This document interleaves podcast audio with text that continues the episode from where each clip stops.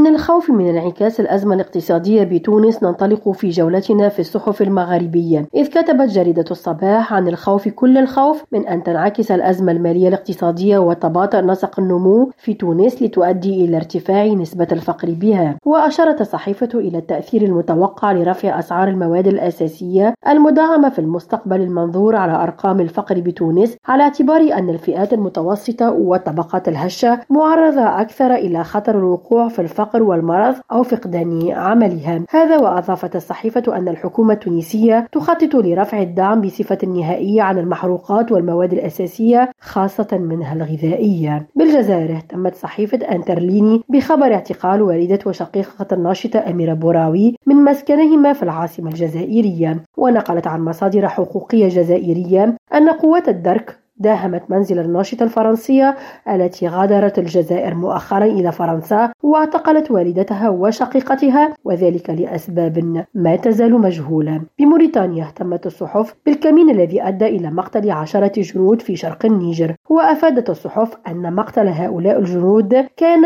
إثر كمين نصبته مجموعة مسلحة إرهابية لهم خلال دورية في شمال دائرة باني بانكو. نرجس بديرة ريم راديو تونس.